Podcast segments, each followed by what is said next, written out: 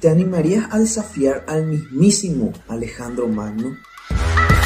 Pues esta es la historia Diógenes. La anécdota cuenta que estando Diógenes en Corinto y al llegar Alejandro Magno con su ejército a la ciudad, toda la población fue a recibirlo, pero Diógenes se mantuvo indiferente ante el emperador. Entonces fue el propio Alejandro Magno quien, conocedor de la fama del filósofo, buscó a Diógenes y le dijo, Quería demostrarte toda mi admiración, pídeme lo que tú quieras, puedo darte cualquier cosa que desees. Ante lo que Diógenes respondió, por supuesto, no seré yo quien te impida demostrar tu afecto hacia mí.